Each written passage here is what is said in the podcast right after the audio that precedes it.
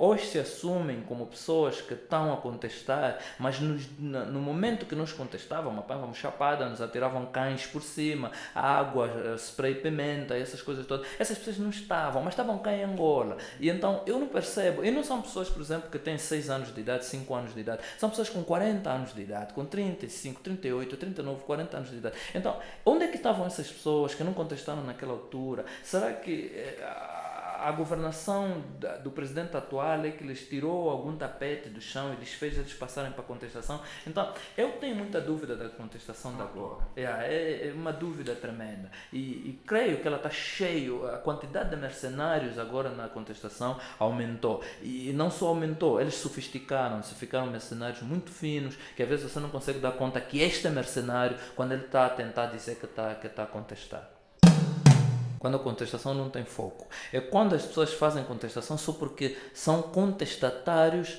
eh, permanentes, tipo, eh, já não saem do estado de contestar. Eu sou uma pessoa que contesta, tipo, esse é o meu status. E, e, e, é isso que eu não acho que é muito certo. Acho que as pessoas devem ter todos uma mentalidade crítica e quando alguma coisa que, se, que aparece merece contestação, então nós contestamos. Eh, não estou a dizer que é para aquelas pessoas que se intitulam ativistas e tal, bom, se isso é o que fazem, né? vão em frente com o que fazem. E, e uma das coisas que faço nesse livro é, é criar teasing, né? criar uh, uh, assuntos que tra tragam água na boca, que assuntos que podem ser desenvolvidos né? depois de, de, outras formas e que possam também fazer as pessoas pensarem em coisas que acontecem e refletir. Seja bem-vindo a mais uma edição do podcast. Eu sou Vicente Pax Tomás. Uh, neste podcast, o meu convidado é o Magno Domingos. Vou deixar que ele faça a sua auto-apresentação. Fiquem atentos.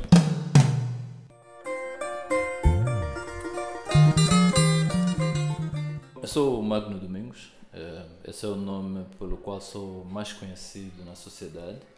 Uh, sou adotado por Luanda, né? Uh, fui adotado por Luanda, creio que em 1982 ou 83, quando vim pela primeira vez para aqui, mas sou do Kwanza Sul. Eh, vivo aqui e me considero também uma pessoa daqui porque acho que Luanda é um daqueles lugares onde as pessoas não podem clamar raiz. Uh, de qualquer forma, sou uh, uma pessoa que gosto de evitar títulos. já houve vezes que me chamaram de ativista, outras vezes me chamaram de outras coisas, mas sou apenas um angolano que gosto de ver as coisas bem feitas e tento ajudar, né? fazer as coisas da forma certa ali onde eu puder seja fazendo eu diretamente ou às vezes até uh, pegando as pessoas e ajudando as pessoas a fazerem o que é certo. Uh, creio que esse é um bocado daquilo que eu sou. É só para dizer que estamos aqui para falarmos do mais recente uh, livro que ele fez o lançamento ainda este ano, que é o meu querido Caos. Vamos falar dele fala sobre razões, o ativismo e a, e a cadeia. E também, desde já, apelamos aí ao pessoal que está nos ouvir a comprar o mesmo livro, né? Não quer dizer que ele vai falar aqui do livro completo, que são tantas páginas. Desde já, a minha pergunta vai surgir nos seus agradecimentos, onde fazes menção às suas mulheres. É, este é o primeiro ponto, né? esta é a primeira pergunta que eu gostaria de colocá-lo. É. Nos seus agradecimentos fazes menção, acho que é no quarto ou terceiro parágrafo, né? É. agradecendo às suas mulheres porque nunca se deixaram ser minhas propriedades. Exato e por saberem sempre me enfrentar e me pôr eh, nos devidos lugares. Fala um pouco disso. Bem, é assim, eh, eu quando falo das minhas mulheres, falo de todas as mulheres da minha vida. Né? Sejam elas eh, mulheres como tal, no sentido de esposas, ou uh, também mulheres filhas, mulheres amigas, mulheres irmãs, mulheres mães, mulheres, todas as mulheres que fazem parte da nossa vida. Uh, eu sou uma pessoa que não escondo, eu tenho, estou no segundo casamento, ok? Uh, tive uma primeira mulher, uma primeira esposa e tenho uma segunda esposa. E uh, vejo, aliás, guio uh, a minha vida matrimonial, não sei assim que se, é assim que se diz, da mesma forma, fazendo com que as pessoas sejam independentes. Aí essas pessoas não gosto que elas sejam domadas por mim, gosto que elas sejam elas mesmas e há um momento na nossa vida, quando vamos nos afirmar, que nós precisamos fazer vênia ao facto de que essas pessoas não se deixaram tomar por nós, né? que viveram a sua independência enquanto estiveram conosco.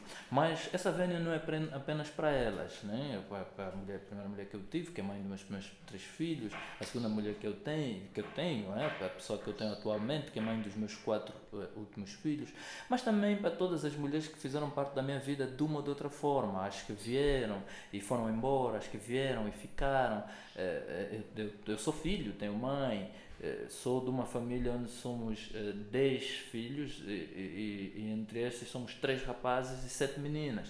Então eh, eu tenho toda uma obrigação de fazer vênias às mulheres da minha vida. Então por isso é que eu não pude esquecer dessas pessoas aí, as mulheres, exatamente. Também aqui abordas né, sobre a, a Central 7311. Fale-nos um pouco disso. A Central 7311, olha, Central é um fenômeno que eu uh, gostaria que o pessoal que, não sei hoje quem faz parte da Central, mas tanto o pessoal que faz parte agora, como o pessoal que já fez parte da Central, visse a Central 7311 como um fenômeno uh, muito uh, peculiar, um, um fenômeno muito único.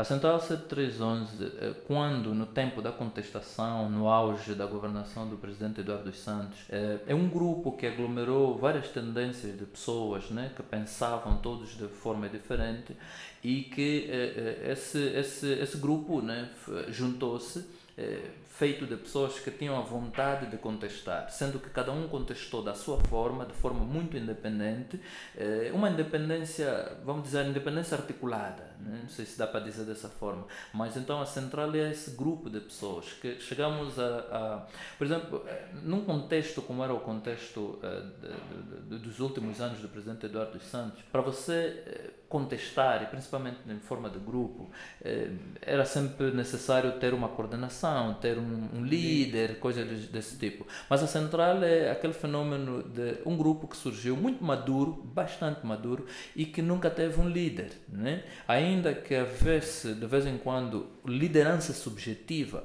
mas nunca teve um líder de forma assim objetiva. Então, eh, a central eh, sempre foi um grupo de pessoas eh, que contestaram usando os meios do nosso tempo, na verdade, e tendo em conta um pensamento que vou dizer que era novo para o nosso contexto. Creio que no mundo possa ser que já outras pessoas aplicaram esse, esse tipo de liderança, mas a central era isso, era um grupo de pessoas com o mesmo objetivo, mas agindo de forma total de, totalmente eh, eh, independente e eh, nos congregávamos em meios que nós criamos, por exemplo, eh, tinha a plataforma no Facebook, no Twitter, eh, tínhamos blog, essas coisas todas. Eh, a comunicação como era muito importante, então era o forte da Central Angola, que é um dos grupos que já foi capaz de transmitir em direto manifestações, transmitir em direito reuniões e coisas desse tipo. Eh, através das plataformas digitais que existem. Então, é, por isso eu digo, é necessário quem esteve na central e quem está na central agora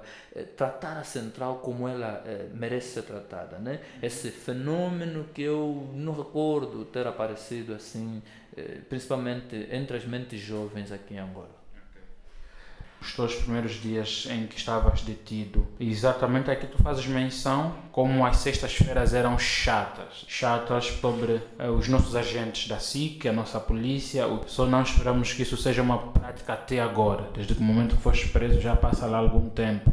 Fale-nos um pouco disso. Fui preso em 2015, né? em outubro de 2015. Eu, honestamente, yeah, honestamente, sei que é cinco anos agora, né? praticamente. Espero que aquela prática que eu vi das sextas-feiras à noite eh, acabem, porque era um autêntico desrespeito à vida, desrespeito eh, de pessoas com poder, né? desrespeitarem os menos eh, fortunados no que tem a ver com poder, as pessoas que encontram a sua vida naquele desenrascar, eh, principalmente da noite.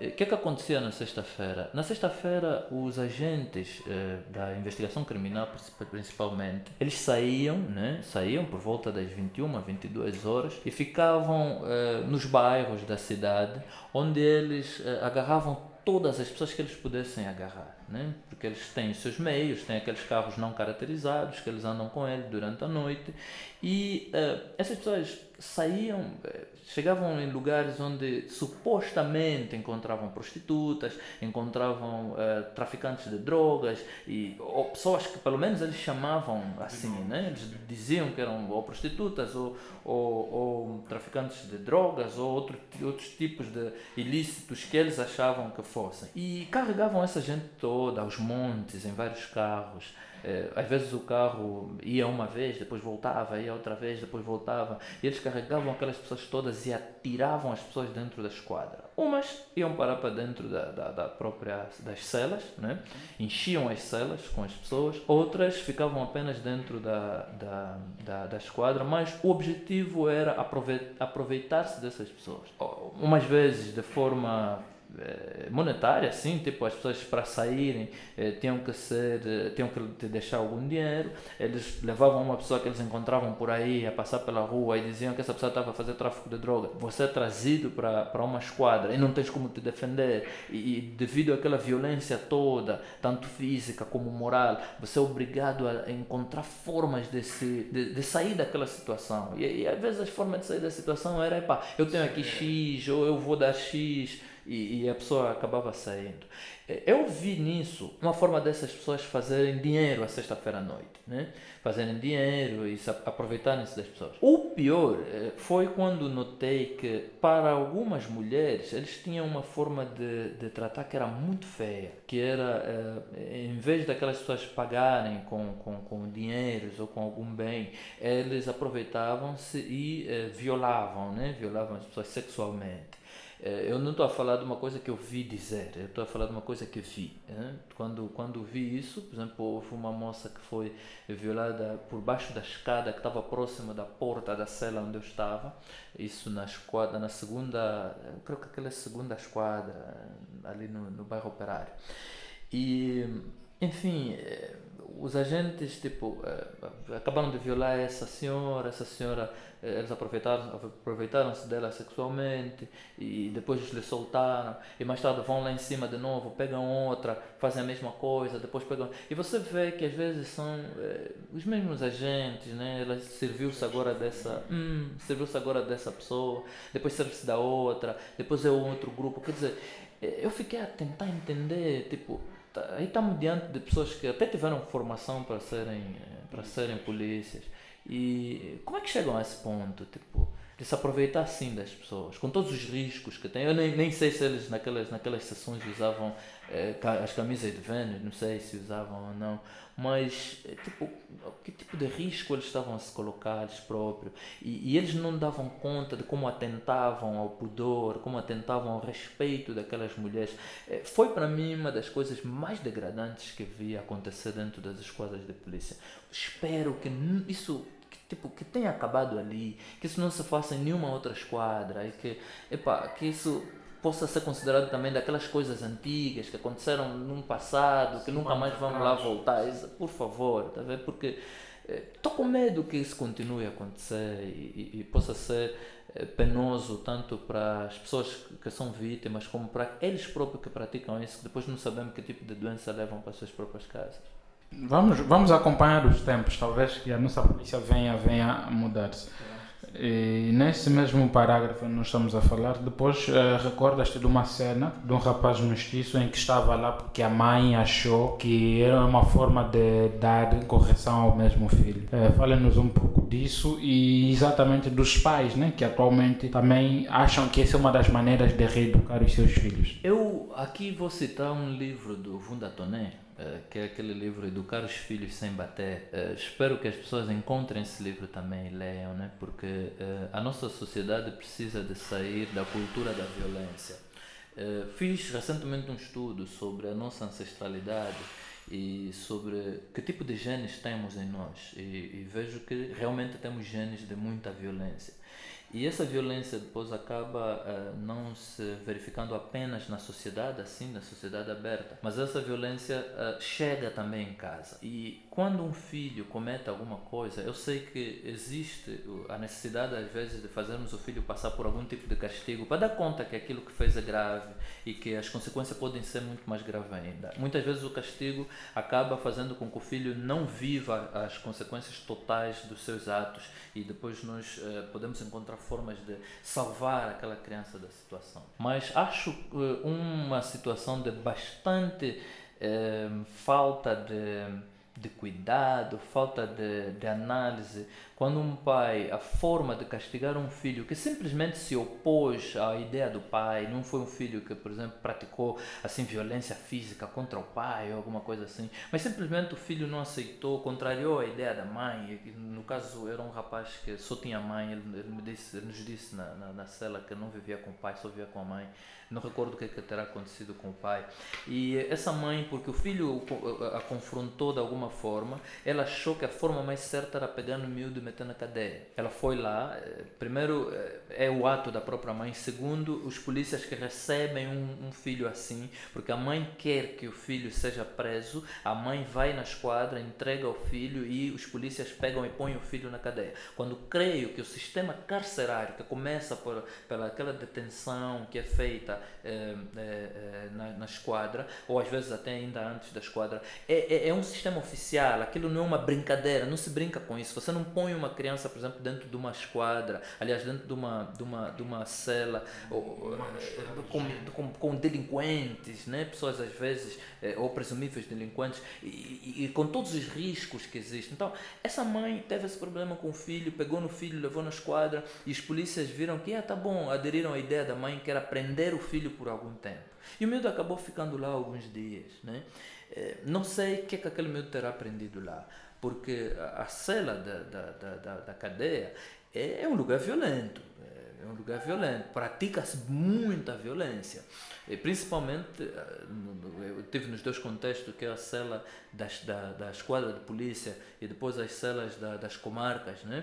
Uhum. É, é, principalmente as celas das esquadras de polícia. A violência é muita. E, e, essa mãe foi meter o filho ali. Eu só achei que eh, devia falar no livro sobre essa mãe, porque nunca vi uma mãe mais descuidada. Acho que essa senhora devia se retratar, arranjar eh, todas as outras formas que nós temos na nossa sociedade angolana de eh, chamar a atenção a um filho. Nós temos famílias, podemos chamar um tio, um avô, alguém, o um professor, talvez, um psicólogo, seja quem for, para uh, uh, levarmos o filho à razão e não e nunca levar o filho para a cadeia, porque acho que submete-se o filho a um perigo que não tens ideia. Uh, tua ida para Cuba, será que podes nos trazer à memória essa questão sobre Cuba, onde exatamente fazes menção de muita coisa que lá aconteceu e depois de tu teres saído de lá também, é, onde diz assim: vou propositadamente evitar falar das pessoas que, sendo chegadas a mim, optaram por acovardar-se e galvanizar os meus maus comportamentos e formas violentas de defesa, ao invés de investirem e ver o melhor que havia em mim. Relação do episódio que havia acontecido com alguém do Mochico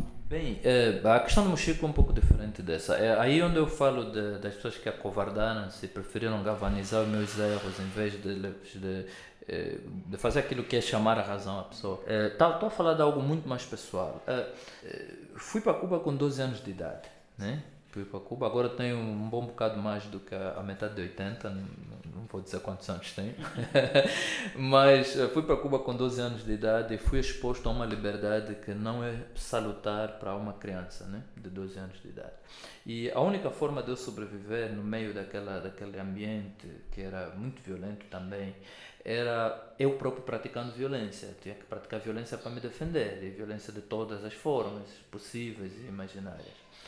Eh, mas eu tinha pessoas que eram próximas de mim que podiam muito bem uh, me, me, fazer evitar usar violência para poder sobreviver naquele meio. E é disso que eu falo. Eu falo eh, de momentos em que, hoje, analisando, eu vejo que podia ter evitado muita coisa, podia não ter feito muita coisa que fiz, podia não ter usado muitos métodos que usei, podia não ter imitado outras pessoas, podia não ter criado eh, os métodos violentos de me defender que criei e, e ter criado uma uma imagem, é, algumas vezes muito má sobre, eu, sobre mim próprio, sobre eu próprio, não sei como é que se diz.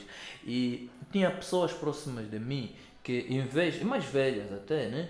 que em vez de, de me dizerem, olha, não, não, não faças isso, não vai por aqui, não vai por ali, essas pessoas foram instrumentais em me dizerem, olha, vai mesmo, é mesmo esse caminho, faz mesmo, olha, tá bom e tal. E, e, e, e, para tirar tudo aquilo que eu, que eu tudo, tudo isso, né, toda essa violência de dentro de mim, foi preciso muito trabalho. Essas pessoas não tiveram já presente no, no meu processo de libertação desse, dessa, dessa violência toda que adquiri eh, quando eu estava exposto àquele, àquele, àquele ambiente. Eh, e algumas vezes vejo essas pessoas aparecerem na minha vida e me cobrarem resultados da vida. Eh, mas você não pode cobrar resultados de quem você teve próximo, não ajudou a chegar a resultados, ajudaste muito mais a destruir a pessoa do que a construir. E lá para as tantas, quando das conta que a pessoa conseguiu se refazer, de alguma forma você vem e pede resultados. É, é mais ou menos disso que falo. É, que eu acho que é, é, é mau. E, e, e, uma das coisas que faço nesse livro é, é criar teasing, né? criar uh, uh, assuntos que tra tragam água na boca, que assuntos que podem ser desenvolvidos né? depois de, de, outras formas e que possam também fazer as pessoas pensarem em coisas que acontecem e refletir. Eh, eu sou das pessoas que digo, nenhum filho meu pode viver fora de mim, né? do ambiente familiar eh, com essa idade de 12 anos. Eu não permitiria isso, porque o que aconteceu comigo não foi bom e eu não permitiria uma coisa dessas. Filho que sai do meu controle só quando tiver mesmo adulto. Fora disso, eh, não faria isso. Então, aí fica um ponto para as pessoas pensarem e, e começarem a ver quando deixar o filho ir para a liberdade e que tipo de liberdade. Porque há, há uma liberdade com um bocadinho mais controlada, há aquela liberdade mesmo que é, como se diz, Deus dará, né? E, e, e não se atira um filho num ambiente desses. Vai ficar, ao falar assim, vai ficar como se eu estivesse a culpar os meus pais de terem me permitido ir nesse ambiente. Eu acho que meus pais foram totalmente inocentes, porque eu fui em bolsa de estudo do governo angolano e creio que o primeiro guardião quando se vai numa bolsa de estudo assim é o próprio governo, não é o meu pai. O meu pai é um segundo, terceiro, quarto guardião. O primeiro guardião é o próprio Estado angolano. E é o Estado angolano que nos atirou nesse ambiente todo e onde fomos aprender coisas que não eram boas. Mas depois também haverá pessoas que vão dizer: não, mas ah, as pessoas foram em Cuba e há quem veio de Cuba e está bem. Não, nós estamos todos, todos bem. Estamos só a dizer que as pessoas não têm ideia do que, que nós passamos, do que, que nós vivemos. Algumas coisas nós não falamos, não podemos falar. Podemos talvez falar quando estivermos entre eh, pessoas que estudaram em Cuba, chegamos a abordar alguns assuntos, mas outros não podemos mesmo falar porque são. Eh, pá, eh, até tem que ficar no meio dos segredos, né? porque são algumas vezes eh, vergonhosos, outras vezes muito constrangedores e, e, e, temos que evitar falar dessas coisas eh, na maior parte das vezes. Portanto, eh, o meu aviso para os pais fica aí, né? cuidado ao pegarem os filhos e mandarem para algum tipo de liberdade. Aqui vamos, vamos só ler para que quem, quem estiver interessado em adquirir o livro, eh, compre mesmo o livro. Imagine histórias, porque aqui ele fala de muita coisa. O meu querido caos. E acontece Acontece que não é o primeiro livro, porque aqui ele faz menção também do retorno ao contorno. o que é que achas? Vamos falar um pouco dessa história, nem por isso. Sim, vamos lá falar. Vamos falar um pouco, porque uh, tem que ficar também registrado, primeiro, que nós uh, não lançamos esse livro, mas não é a primeira obra que criamos. Já criamos muitas outras obras, de vários tipos, de várias formas, inclusive música e outras coisas que nós chegamos a criar. Uh, o Retorno ao Contorno foi simplesmente o primeiro livro que cheguei a escrever. Era um livro de poemas, devia ter 70, mais de 70 poemas, Yeah. E, e, era um livro que estava bom, eu achei que era um livro que estava bom. Escrevi, ou terminei de escrever em 1994. Eh, na altura, eh, quase que não se falava de edição de livros em Angola, senão pela União dos Escritores Angolanos. E fui, eu e um amigo que também tinha um livro eh, já escrito, naquele tempo nós fazíamos com aquelas máquinas de datilografar, né? organizávamos e tal, e fizemos aquilo. E eu e o meu amigo uh, fomos uh, à União saber o que, que, se faz, que, que se podia fazer para publicar um livro. E na União disseram-nos que quem tratava desse assunto era o próprio presidente da União. Indicaram-nos onde, onde ir eh, e, e ter contato com ele. Fomos lá ter contato com ele. Esse senhor recebeu os livros, até falou conosco, quando falou conosco foi uma conversa bastante agradável. Uh, Congratulou-nos por sermos jovens e termos aquele tipo de ideias, né? escrever. Uh, esse senhor uh, pegou nos livros e realmente desde aquela data nós não voltamos a ver os livros. Isso foi em 1994 e até hoje não sei quantos anos passam. Vixe mesmo na TV depois de algum tempo. Yeah, eu Nunca, nunca mais vi esse livro. Nós fomos muitas vezes lá tentar falar com o senhor, pedir os livros de volta. Por que, que os livros foram parar na mão dele? Porque na União, ou, ou também, era, era entendimento nosso. desconhecimento também fosse, não? Sim, desconhecimento, mas era entendimento nosso de que qualquer obra tinha que ser analisada por alguém que já fosse um pouco maduro nessa questão da, da, da escrita. E um, ehm, levamos a União, e na União é que fomos aconselhados a submeter os livros ao próprio presidente que ia analisar os livros e se ele visse disse que os livros são bons para ser publicados, ele arranjava formas de publicar. Bom, eu em 1996, se não estou em erro, fico a saber através de um amigo, quando eu já estava, já tinha imigrado para a África do Sul, eu fico a saber através de um amigo que esta pessoa publicou o livro ou pelo menos publicou um livro onde haviam poemas que eram sim que eram nossos. Tanto poemas meu como poemas também do meu amigo que foi comigo eh, submeter o, livro para, para, para avaliação então eh, esse episódio do retorno ao contorno eu não sei se ele lançou o livro e que, que título deu, mas digo assim, é, aquele é um contorno para o qual eu não quero nunca mais retornar. Né? E, e acabei uh, hoje, de uma forma mais inteligente, uh, lançando um livro de formas uh, diferentes. felizmente, o lançamento do livro foi mesmo, ocorreu na União dos Escritores Angolanos, que é onde tive esse, esse episódio do livro Retorno ao Contorno, mas acabei agora no ano 2000, eh, no dia 28 de, de fevereiro, acabei estando lá na União e, e lançar o livro. Não lancei o livro pela União, né? mas a cerimônia do lançamento foi feita eh, na União dos Escritores Angolanos. Eu, de qualquer forma, continuo a ser uma pessoa que respeito a União dos Escritores Angolanos por toda, pela sua ancestralidade, né? vamos assim dizer. E, e aqui estou a falar ancestralidade no bom sentido. Eh, a pessoa que nos fez isso, eu lhe vejo por aí eh, sempre. É, costumo é, evitar falar do nome dele, dizer quem é, para não me arranjar só problemas, porque eu não tenho blindados para me proteger. É, mas e é uma pessoa que, de academia reconhecida, é uma pessoa de pena reconhecida também, né? pena no sentido de escritura, é uma pessoa que escreve bem, eu também creio que escreve bem, mas esse episódio, esse episódio é muito infeliz. Eu acho que é algo que ele não precisava de, de, de fazer isso, não precisava de, de, nos submeter a isso, nem submeter ele próprio a uma coisa desse tipo. Então, estaríamos nesse ponto a aconselhar uh, as nova, os novos artistas né? que estejam a criar um certo produto que aí olha sobre propriedade intelectual, que vá registrar o mesmo produto antes de dar a alguém para fazer uma revisão. Olha, na altura até a questão da, como é que chama isso? Da propriedade intelectual, perdão, eh, não estava assim muito bem delineada. Está certo que já existiam órgãos que tratavam de uma certa forma dessas coisas, mas isso eh, não estava bem, bem delineado. E então, por falta de conhecimento do nosso lado e também por falta de regulação do próprio mercado, nós acabamos passando por essa situação. Eh, depois havia a outra questão, nós criamos aquilo batendo nas máquinas datilográficas e, e sabe, não tínhamos como fazer cópias e não sei o quê. Hoje em dia já existem, você escreve algo, faz, cria alguma coisa, já existem formas de fazer o backup né, daquilo que você criou. Formas de provar que foi você que criou, porque quando alguém, por exemplo, fazer o plágio, já é possível chegar e provarmos que aquilo é nosso. Portanto, nós não tínhamos muito disso eh, naquela altura. É provável que alguém hoje possa pensar, não, mas eh, e a ideia tal, por que, que não fizeram isso, não fizeram aquilo? Bom, não nos ocorreu naquele momento, se havia alguma coisa por fazer, não nos ocorreu. E o meu conselho às gerações novas é é, nós temos que respeitar os mais velhos, inevitavelmente temos que respeitar os mais velhos.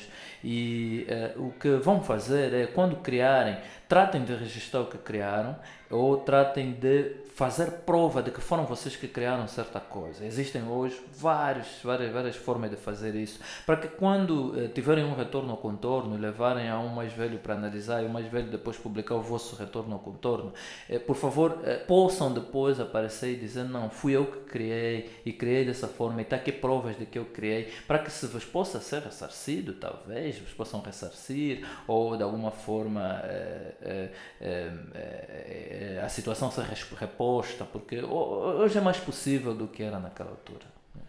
Ok, uh, vamos pular, vamos correr com o livro uh, para que também o pessoal né, possa adquirir o mesmo exemplar que ainda está disponível. Uh, vamos já pular para a isca. Será que podemos chegar até a isca? Falar resumidamente sobre a isca? Absolutamente. Bem, o que eu. e a isca é um capítulo, creio que é um dos capítulos do livro, a isca. E falei da isca por quê? Porque cheguei a pensar cheguei a pensar eh, que o que aconteceu comigo foi uma cilada. Né? É assim que eu interpreto aquela situação que aconteceu, que foi a situação em que eh, me prenderam, fui preso.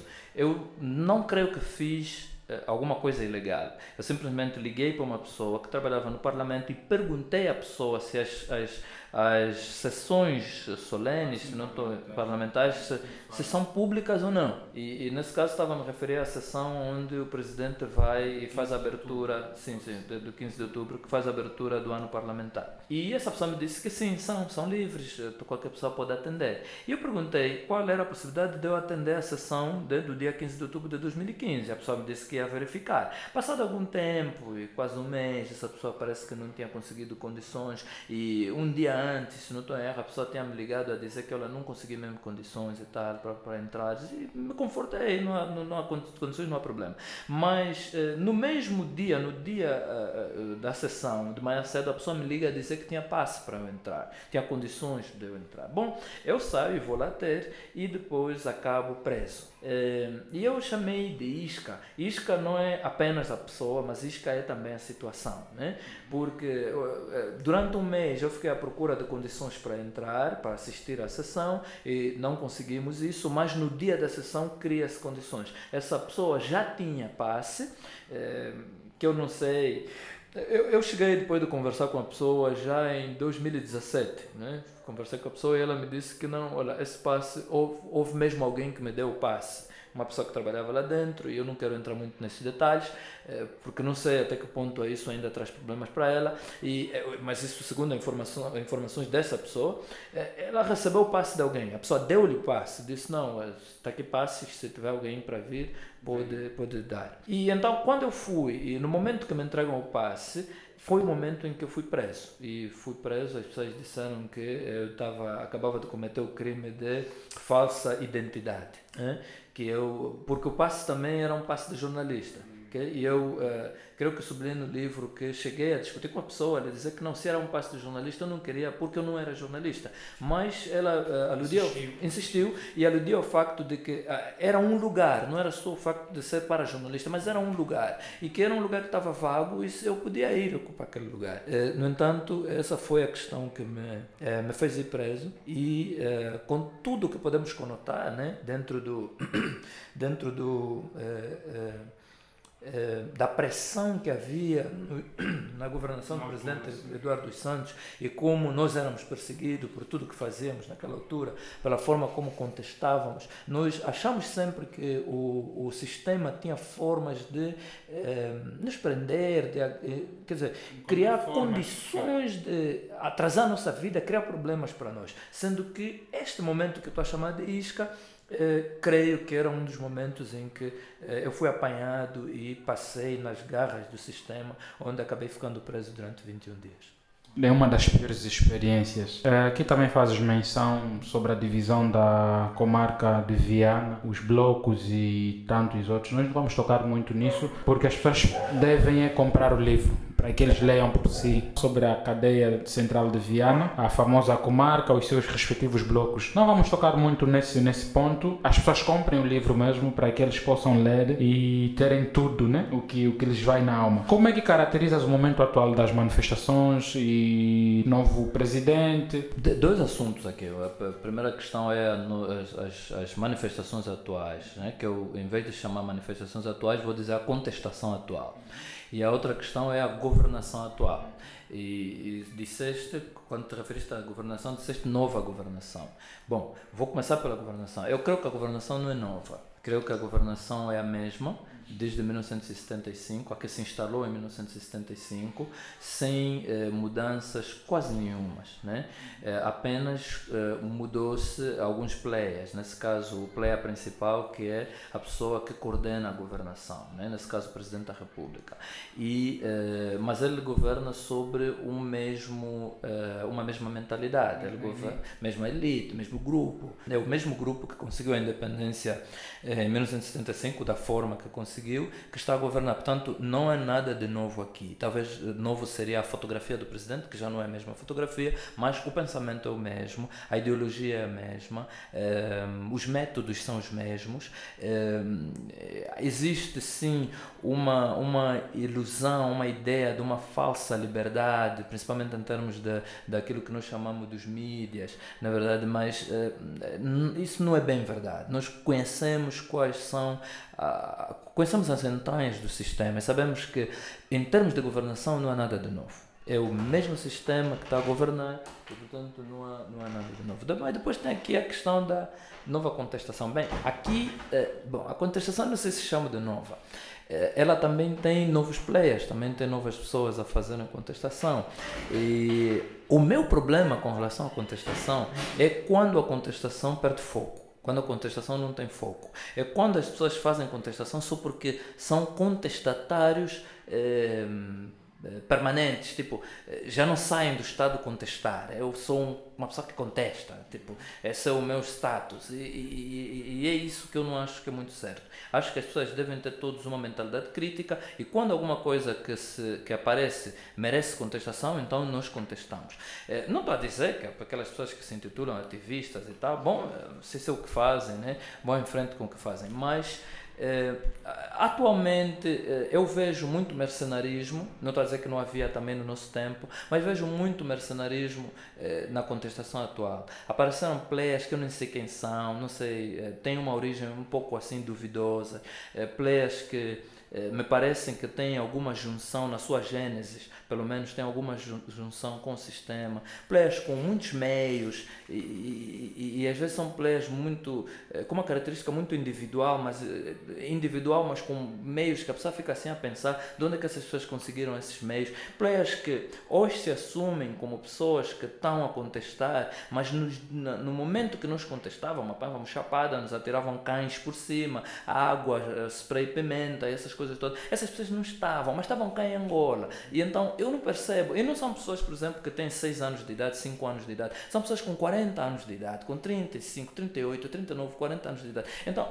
onde é que estavam essas pessoas que não contestaram naquela altura? Será que. Eh, a governação do presidente atual é que lhes tirou algum tapete do chão e lhes fez eles passarem para a contestação. Então, eu tenho muita dúvida da contestação da agora. É, é, é uma dúvida tremenda. E, e creio que ela está cheio, a quantidade de mercenários agora na contestação aumentou. E não só aumentou, eles sofisticaram-se, ficaram mercenários muito finos, que às vezes você não consegue dar conta que este é mercenário quando ele está a tentar dizer que está que tá a contestar. Ok, uh, já estamos nos últimos minutos né, do nosso podcast. Fale-nos um pouco da, da tua esposa, da Débora. Porque aqui fazes menção dela, da senhora que pegou a família, não deixou a família desmoronar-se. Uh, sabe, às vezes nós, e é por isso que eu no princípio cito as minhas mulheres, né?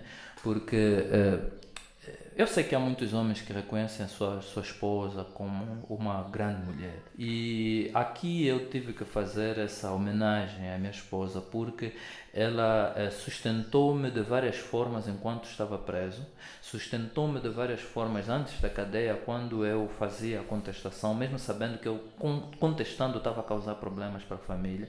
Ela esteve do meu lado durante todo esse tempo, ela ficou do meu lado durante a cadeia, todos os dias estava na, na, na, na cadeia onde eu estava preso para levar alimento, para levar uma palavra, para conversar comigo, para me dizer alguma coisa quando ela pudesse né, chegar próximo de mim. Ela chegou a levar-me uma Bíblia enquanto eu estava enquanto eu estava eh, na esquadra. Eu estou a falar disso porque eu valorizo muito essa essa, essa parte.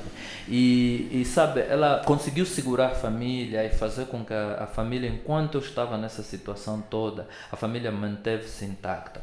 Vê que eu logo depois de sair de sair da cadeia eh, enfrento uma situação psicológica grave onde eh acabei tendo que fazer tratamento psicológico, psiquiatra até, psiquiátrico até porque um, cheguei a, passar por uma depressão que foi muito grave. E então, em todos esses momentos ela esteve lá, ela Houve sim os momentos que ela me confrontou e me perguntou se eu estava mesmo a fazer a coisa certa, mas em momento nenhum ela me abandonou. Algo que aconteceu com alguns, alguns, alguns ativistas, alguns daqueles que fizeram contestação, que as mulheres acabaram indo embora, as mulheres acabaram vendo neles não mais valor, mas eh, tenho uma esposa que viu valor em mim e continua a me tratar com o valor que ela acha que eu sempre tive. Então, eh, tive que fazer essa homenagem à minha esposa Débora Domingos, eh, porque é, é merecido, sabe? É, é, é, é, é, muito merecido. E, e, e, se escrevesse um livro e não falasse dela, eu estaria a enganar mim próprio. Né? Portanto, uh, um, falei dela uh, um pouco só, devia falar um pouco mais. Eu creio que um dia arranjo forma de falar um pouco mais dela e, e, poder fazer a homenagem muito mais certa uh, do que essa que fiz agora no livro Meu Querido Caos. Ok, agora mais duas questões por que saíste do Facebook e a outra questão é a Celeste, que o pessoal, o pessoal esperava que lançasses a Celeste, não o meu querido Caos. Fale-nos destes dois assuntos, depois a gente termina. Sabe, uh, escrevi, acabei escrevendo o meu querido Caos, primeiro porque acho que eu precisava me anunciar. Tá certo que eu já existia por aí, mas precisava me anunciar, principalmente no meio literário. E então, um, enquanto já tenho o livro da Celeste escrito há muito tempo, uh, talvez até um pouco antes desse livro, uh, mas uh, no momento de decidir qual obra lançava, eu achei que era melhor lançar uma obra que me fizesse conhecer. Quando falo me fizesse conhecer, não precisa ser assim, tipo, expandir e todo mundo saber quem eu sou, mas pelo menos pôr no mercado uma abertura, uma janelazinha à minha pessoa, né? Eh, para que quando eu surgir eh, com algum outro livro, com alguma outra obra, já ninguém apareça com dúvidas nenhuma, porque as pessoas saberão que esse é o Magno, ele já escreveu e ele vai escrever e coisas desse tipo. Portanto, foi por isso que eh, o meu querido Caos sai antes de Celeste. Mas uh, tanto um livro sobre uh, esse, esse, esse, esse, conto de ficção que é Celeste, que eu inventei assim, veio assim na, na, na minha mente, está preparado um livro e também está preparado histórias esporádicas sobre a Celeste. Eh, eu atualmente sofistiquei também o meu pensamento, sofistiquei a minha mente, como é lógico, o tempo passa e nós vamos, vamos nos endireitando, vamos fazendo upgrades a nós próprios. E portanto, eh, hoje já não olho a história da Celeste como olhava eh, naqueles tempos. Hoje eu creio que devia apimentar um pouco mais, que devia pôr mais, mais outros conteúdos né, dentro daquela história. Bom, é provável que quando eu apareça com um livro da Celeste, ou sobre a Celeste, ou com o título Celeste, Celeste. É, aqui não sei se é, é, é, é, bom eu falar já do título, é, porque também posso aparecer, o título também pode vir a ser outro.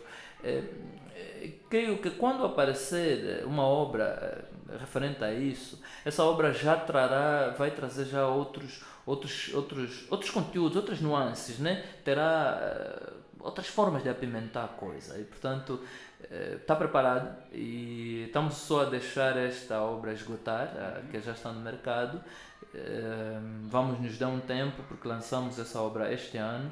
Vamos dar um tempo, talvez mais uns dois anos por aí, e lançamos outro, outras obras ainda. Yeah, outras obras. Yeah. Bom, eu acho que uh, existe um provérbio que diz que quem muito aparece aborrece. Na verdade, uh, quem muito aparece aborrece. Eu tive uma participação social muito feita através do Facebook, das redes sociais, onde, eh, para além de contestar, eu tinha um caráter educativo, onde passava inclusive onde passava inclusive informações tanto sobre, sobre vários aspectos da sociedade, sobre o nosso país, sobre o nosso solo, sobre plantas, sobre agricultura e sobre várias outras coisas. Tinha uh, o meu perfil normal do Facebook, depois tinha uma página, que era a página Magno Domingos, e, uh, no entanto, uh, chegou um ponto que eu próprio senti saturação. Eu disse que, bom, acho que a minha imagem está muito exposta, está tá saturada de alguma forma e é preciso recuar. E no recuar, achei que era melhor eu eh, terminar a minha presença no Facebook. Foi aí onde decidi realmente terminar. Eh, depois fui contactado por várias pessoas que pensavam que não, você me bloqueou. Você... Não, eu não bloqueei ninguém. Eu simplesmente retraí, eh, preferi ficar no background não aparecer mais muito. Se um dia voltar ao Facebook, bom, voltei, né? Se um dia voltar, voltei e vou tentar continuar a minha forma de ser, que é a forma didática, educativa de ser, de estar presente e, e, e, falar de tudo o que eu puder falar, uh, mas nessa altura prefiro ficar onde estou, prefiro um, um, eh, recuar, porque até quando a pessoa recua também ajuda a se refazer. Né?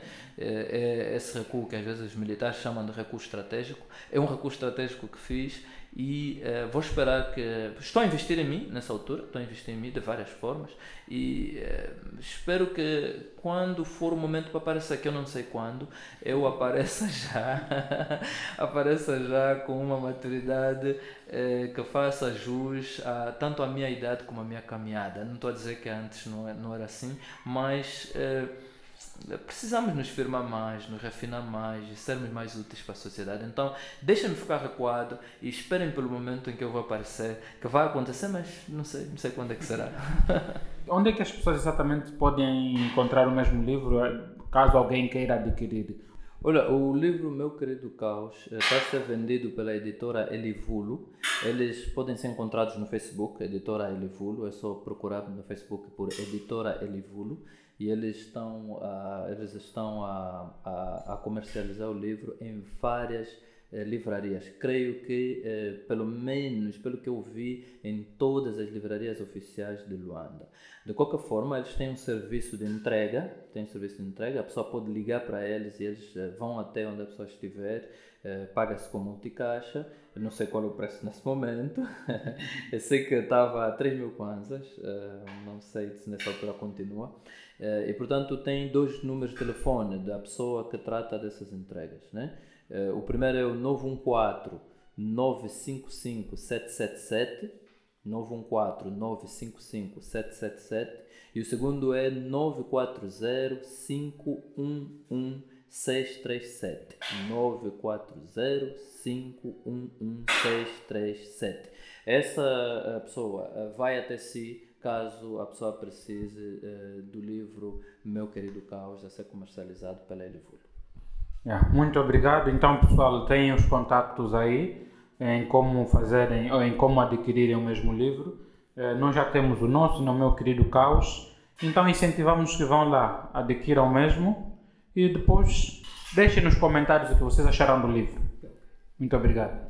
Magno, muito obrigado por nos receberes, por tirares um tempo, estares connosco. A gente agradece. Quando tivermos mais assunto para a gente abordar, é claro que vamos solicitá-lo e continua a ser esse professor para todos nós, né? Vicente, eu agradeço a ti, porque um, você é uma pessoa com muita coragem. Você criou esse espaço que, que criaste agora, onde dás vozes não apenas a pessoas, mas também a, a situações, a, a, assuntos. E é uma, é uma, é uma, é uma questão de, de bastante coragem. Admiro por isso. Eh, és uma pessoa que tens conversado comigo, me contactas muitas vezes e às vezes uma palavrazinha que eu falo, admiro como aquela palavra eh, serviu de semente, ela brota e dá frutos bem grandes e um dos frutos é esse, estamos aqui hoje a conversar. Eh, peço desculpa porque estamos a conversar num ambiente aberto e em alguns momentos houve algum barulho e tal, mas é assim que, que, bom, eu vivo numa área onde vivo mesmo na natureza, né? E então a natureza também fez a sua presença aqui nessa entrevista e nós temos temos que aceitar a natureza conforme ela é. Agradeço a ti, Vicente, e se haver momentos em que temos que sentar mais, uh, vamos sentar sem problema nenhum, sabes que eu estou disponível para isso. Obrigado. Okay.